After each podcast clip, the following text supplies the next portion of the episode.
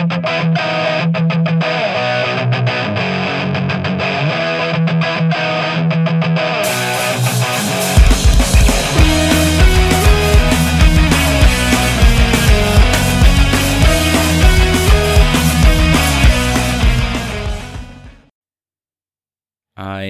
wunderschönen guten Tag und herzlich willkommen zu einer neuen Folge von Hitstick Fumble, dem Football-Podcast aus dem Sauerland. Ja, die NFL-Saison steht so langsam aber sicher in den Startlöchern. Die Preseason wurde zwar abgesagt, aber das hindert nicht die Teams daran, sich auf die kommende NFL-Saison vorzubereiten. Die Trainingscamps haben jetzt begonnen. Die erste Folge Hard Knocks mit den Los Angeles Rams und den Los Angeles Chargers wurde bereits ausgestrahlt. Und ja, ich denke, wir sind alle ziemlich heiß auf eine neue Saison, trotz der aktuellen Pandemie. Viele Teams haben schon gesagt, dass sie keine Fans im Stadion zulassen werden. Andere Teams wie die Cowboys haben diese erstmal nicht ausgeschlossen. Deswegen, vielleicht sehen wir dann gegen Ende der Regular Season, Anfang der Playoffs auch schon wieder gefüllte Stadien, was ein Traum-Szenario natürlich wäre für alle Leute. Aber da sich die NFL nun in den Startlöchern befindet, müssen wir uns auch langsam mal den Divisions zuwenden. Deswegen werden jetzt in den nächsten paar Tagen, in den nächsten Wochen alle Divisions auf diesem Kanal abgehandelt werden. Wir fangen heute mit der NFC West an und ich würde sagen, da können wir auch direkt loslegen.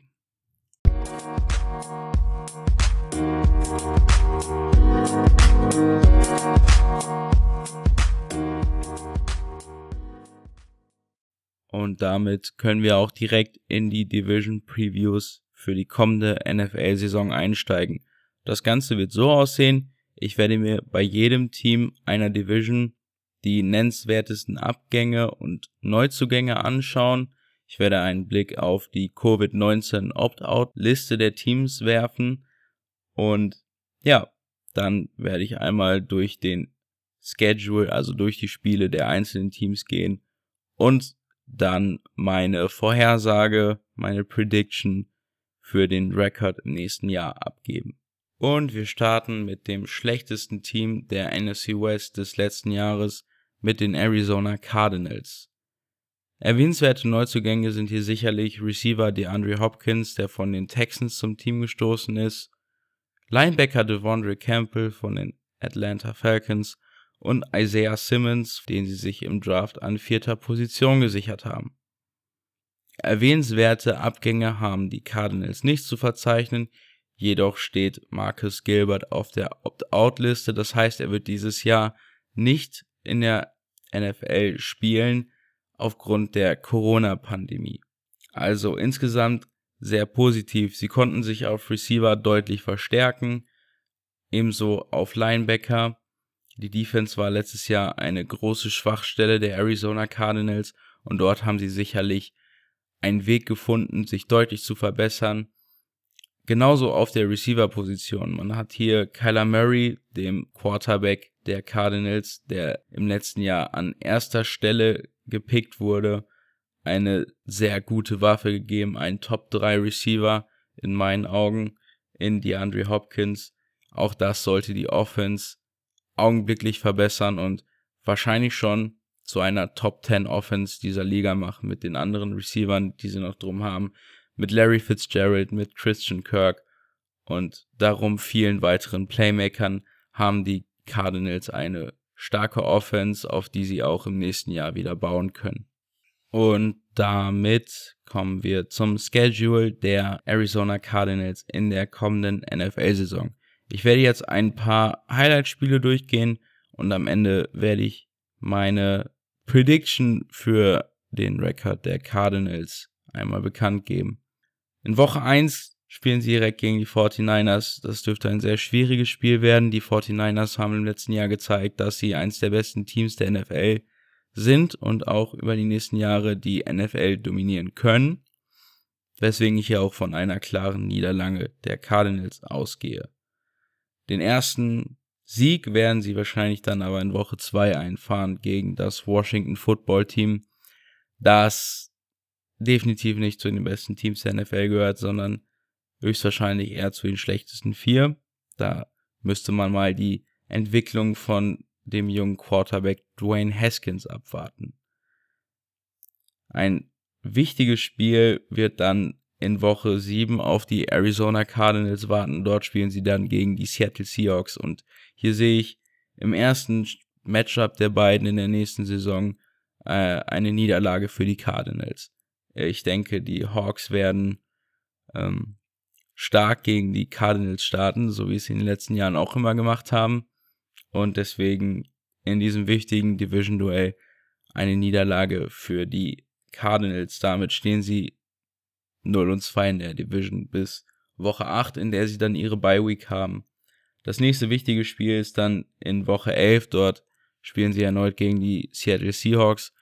Ähm, ich denke, hier wird es ein knapper Sieg sein für die Arizona Cardinals. Dann in Woche 13 spielen sie gegen die Rams.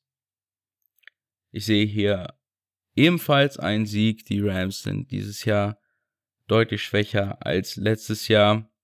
Und obwohl sie immer noch ein gutes Team sind, obwohl sie immer noch herausragende Spieler haben, denke ich, dass die Qualität der Cardinals doch sehr zugenommen hat und am Ende die Rams ausstechen wird.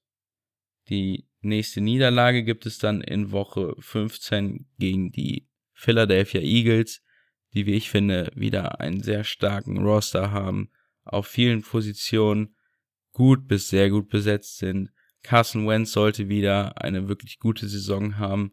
Dieses Jahr auch vielleicht mal mit Receivern, die Bälle fangen. Das wäre auf jeden Fall schön und wünschenswert für ihn. In Woche 16 und 17 stehen dann wieder Division-Duelle aus. Das erste davon geht gegen die 49ers. Dort sehe ich dieses Mal einen Sieg für die Cardinals. Ich denke nicht, dass es wie in Woche 1 deutlich an die 49ers geht. Ich denke, die beiden Teams werden sich über die Saison immer weiter annähern, weil ich denke, dass die Cardinals als sehr junges Team äh, eine deutliche Kurve in der Saison haben werden und sich mit ein wenig mehr Erfahrung und ein wenig mehr Konsistenz durchsetzen werden und in Woche 16 die 49ers schlagen werden. In Woche 17 sehe ich dann jedoch eine Niederlage gegen die LA Rams. Das führe ich allem darauf zurück, dass Sean McVay ein so genialer Coach ist, dass er gegen das gleiche Team wahrscheinlich nicht zweimal in einer Saison gewinnen wird, äh, verlieren wird. Dann auch noch mit so Spielern wie Aaron Donald und Jared Goff, denke ich, dass die Rams in Woche 17 den Unterschied machen werden. Damit landen wir am Ende bei einem Rekord von 9 und 7, den ich schon für sehr akkurat halte. Ich denke, wenn die Cardinals sehr, sehr gut spielen und noch besser spielen, als man das von ihnen so erwartet, kann es am Ende auch eine 10, 6, 11, 5 Saison werden. Im schlechtesten Falle können sie auch bei 8, 8 oder 7, 9 landen. Aber ich denke, die Cardinals werden nächstes Jahr die Saison mit einer Bilanz von 9 Siegen und 7 Niederlagen abschließen.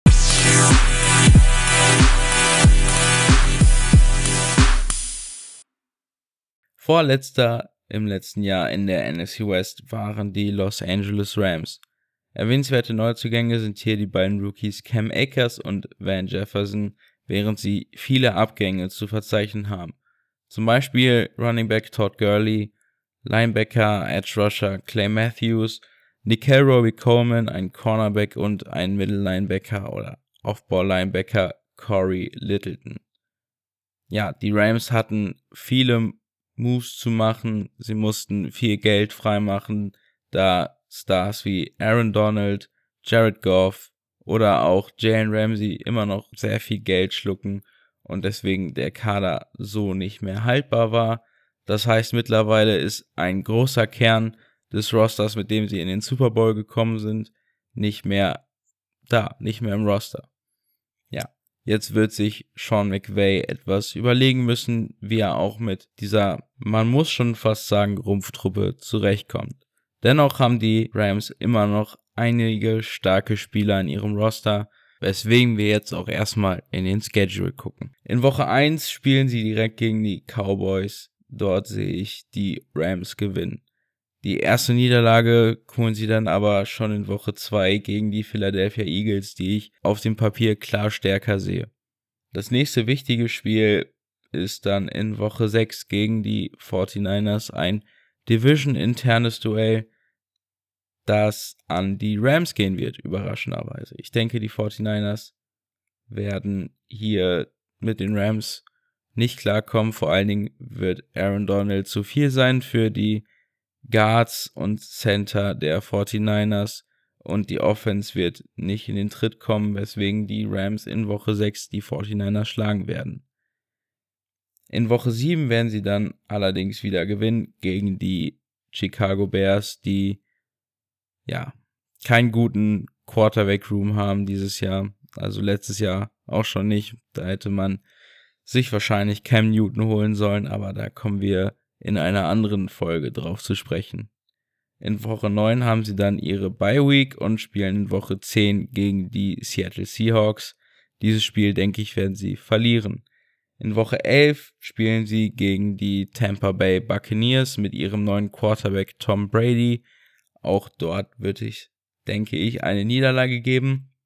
Und ja, die Niederlagen addieren sich in Woche 12 gegen die 49ers wird es die nächste davon geben, genauso wie in Woche 13 gegen die Cardinals und in Woche 14 gegen die Patriots.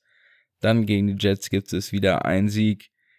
Gegen die Hawks wird man das zweite Mal verlieren und am Ende in Woche 17 wird man gegen die Arizona Cardinals gewinnen. Insgesamt ergibt sich daraus ein Rekord von 8 zu 8. Ein ein mittelmäßiger Rekord. In dieser Division ist es halt schon echt schwer mitzuhalten. Und deswegen denke ich, dass es bei den Rams nicht bis übers Mittelmaß hinausreichen wird. Im besten Fall könnten sie natürlich es auch schaffen, eine 10-Siege-Saison zu erreichen, aber ich denke, das ist eher unwahrscheinlich. Im schlechtesten Fall kann es tatsächlich sein, dass sie auf etwa 6 Siege abrutschen werden. Das kann ich mir allerdings auch nicht vorstellen. Deswegen bleibe ich hier bei dem Mittelmaß und denke, die Rams werden mit einer Bilanz von 8 zu 8 aus der Saison gehen. Ganz knapper Vizemeister im letzten Jahr in der NFC West waren die Seattle Seahawks, die ungefähr drei Zentimeter davon entfernt waren, die NFC West zu gewinnen.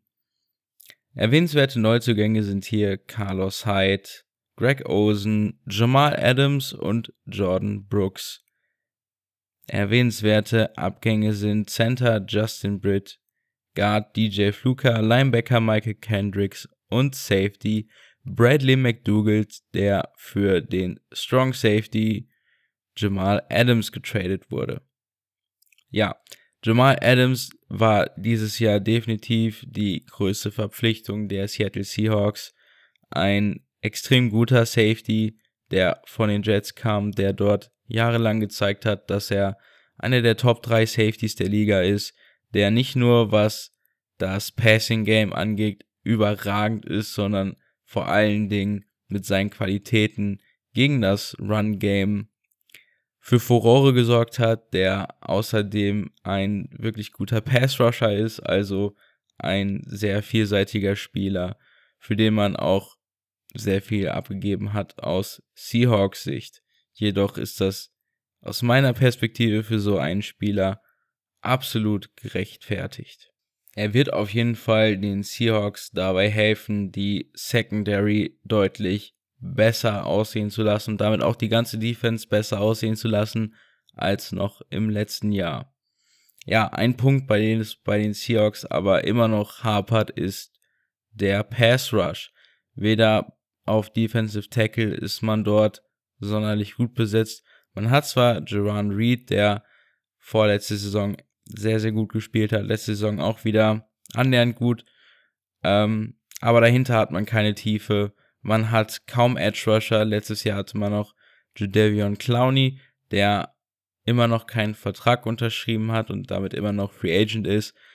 Man hat sich aber auch keinen geholt. Weder im Draft, wo man in der ersten Runde lieber Jordan Brooks, einen Linebacker, einen Off-Ball-Linebacker gedraftet hat, noch hat man sich bis jetzt in der Free Agency mit einem Edge Rusher verstärkt.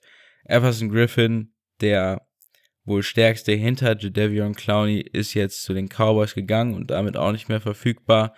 Die beste und günstigste Version wäre damit für die Seattle Seahawks wohl Clay Matthews, der letzte Saison, wie vorhin erzählt, noch bei den Rams gespielt hat. Ja, da müssen sie sich definitiv noch jemanden holen, um sich im Pass Rush zu verstärken. Das war auch letztes Jahr schon eine der großen Schwachstellen in der schon eher schwächeren Seahawks Defense. Also da besteht immer noch ein großer Need. Zum Schedule. In Woche 1 treffen die Seahawks auf die Atlanta Falcons und ich rechne hier mit einem deutlichen Sieg der Seahawks. In Woche 2 treffen sie dann auf die New England Patriots, was meiner Meinung nach ebenfalls ein Sieg wird. Genauso wie in den Wochen 3, 4 und 5, wo sie dann auf die Cowboys, die Dolphins und die Vikings treffen. In Woche 6 haben die Seahawks dann ihre Bye Week während sie dann in Woche 7 gegen die Cardinals gewinnen, in Woche 8 gegen die 49ers gewinnen und in Woche 9 zum ersten Mal gegen die Buffalo Bills verlieren werden. Ja, ich denke, die Buffalo Bills werden die Seattle Seahawks schlagen und sie von ihrem bis dahin ungeschlagenen Kurs abbringen. In Woche 10 spielen sie dann gegen die Rams und gewinnen dort und verlieren dann darauf folgend in Woche 12 und 13 gegen die Cardinals und die Eagles. Woche 13, 14 und 15 dürften wieder deutlich einfacher werden für die Seattle Seahawks. Dort stehen dann die Gegner Giants, Jets und das Washington Football Team auf dem Plan, ehe man dann in Woche 16 erneut die Rams schlagen wird und in Woche 17 sich den 49ers geschlagen geben muss. Insgesamt landet man dann bei den Seahawks bei einer 12 und 4 Bilanz.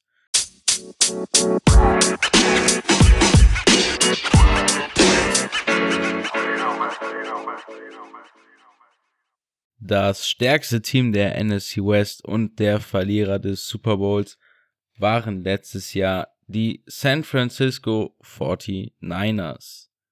Erwähnenswerte Neuzugänge sind hier Trent Williams, ein Left Tackle, Javon Kinlaw und Brandon Ayuk im Draft.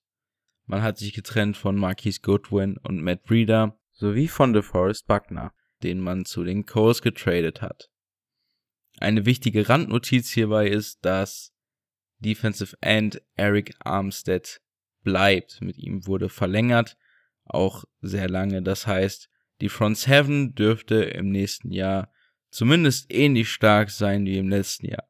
Man kann hier auch darauf hoffen, dass Nick Bosa, der Bruder von Joey Bosa, der für die Chargers spielt, noch einen Schritt nach vorne machen kann, nochmal ein wenig mehr Impact aufs Spiel haben wird und dann dürfte die starke Front Seven bei den 49ers weiterhin erhalten bleiben. Ebenso haben die 49ers mit ihrem Coach Kyle Shanahan verlängert. Die 49ers können auf ein weiteres erfolgreiches Jahr hoffen. Also gucken wir direkt auf den Schedule. In Woche 1 kommen direkt die Arizona Cardinals nach San Francisco und werden dort aus der Hütte geschossen. Ich denke, die San Francisco 49ers werden gegen die Arizona Cardinals gewinnen. Genauso wie gegen die Jets in Woche 2, die Giants in Woche 3, die Eagles in Woche 4 und die Dolphins in Woche 5. Die erste Niederlage müssen die 49ers gegen einen Division-Konkurrenten einstecken, gegen die Los Angeles Rams in Woche 6. In Woche 7 werden sie ebenfalls verlieren und zwar gegen die von Cam Newton angeführten New England Patriots. Ich denke, in Woche 8 werden die 49ers ebenfalls verlieren und damit eine drei Spiel Losing Streak aufbauen, indem sie dort gegen die Seattle Seahawks verlieren werden. In Woche 9 werden sie die Packers schlagen, so wie schon im letzten NFC Championship Game. In Woche 10 die Saints wird kein leichtes Spiel. Ich denke auch, es wird wieder ein High-Scoring-Spiel werden, aber mit besserem Ausgang für die San Francisco 49ers. In Woche 11 steht dann die Bye Week an. In Woche 12 schlagen sie die Rams. In Woche 13 kommen dann die Bills und werden auch geschlagen, genauso wie in Woche 14 das Washington Football Team. In Woche 15 kommen dann die Dallas Cowboys und ja, ich glaube nicht, dass die Cowboys eine Chance haben werden gegen die 49ers. In Woche 16 verlieren sie dann gegen die Arizona Cardinals und gewinnen das letzte Spiel der Regular Season gegen die Seattle Seahawks und schließen die Saison damit mit einer 12 zu 4 Bilanz ab. Genauso wie die Seattle Seahawks.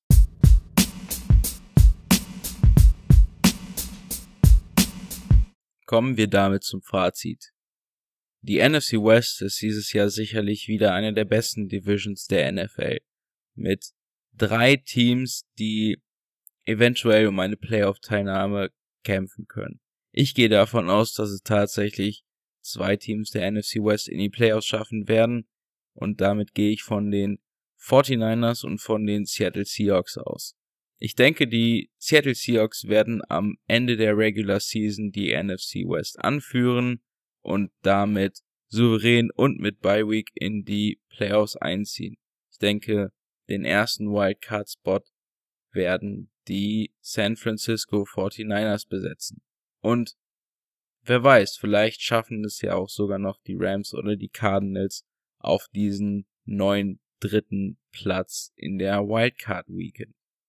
Es bleibt auf jeden Fall festzuhalten, dass wir dieses Jahr in der NFC West sehr viel guten Football sehen werden und dass wir uns auf eine sehr, sehr spannende und qualitativ sehr hochwertige Division freuen können.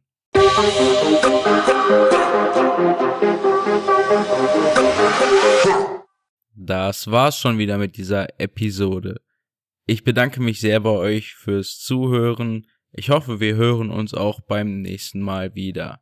Wenn ihr mich unterstützen wollt, dann könnt ihr meinen Social Media Kanälen folgen. Ich bin dort auf Twitter, Instagram. Alles klar. Vielen Dank. Ich hoffe, wir hören uns wieder und dann bis zum nächsten Mal. Ciao. Kunterbunt sind meine Träume, kunterbunt sind auch meine Freunde. Ein Gut sei die Welt vielleicht nach Berlin. Kunterbunt sind meine Träume, kunterbunt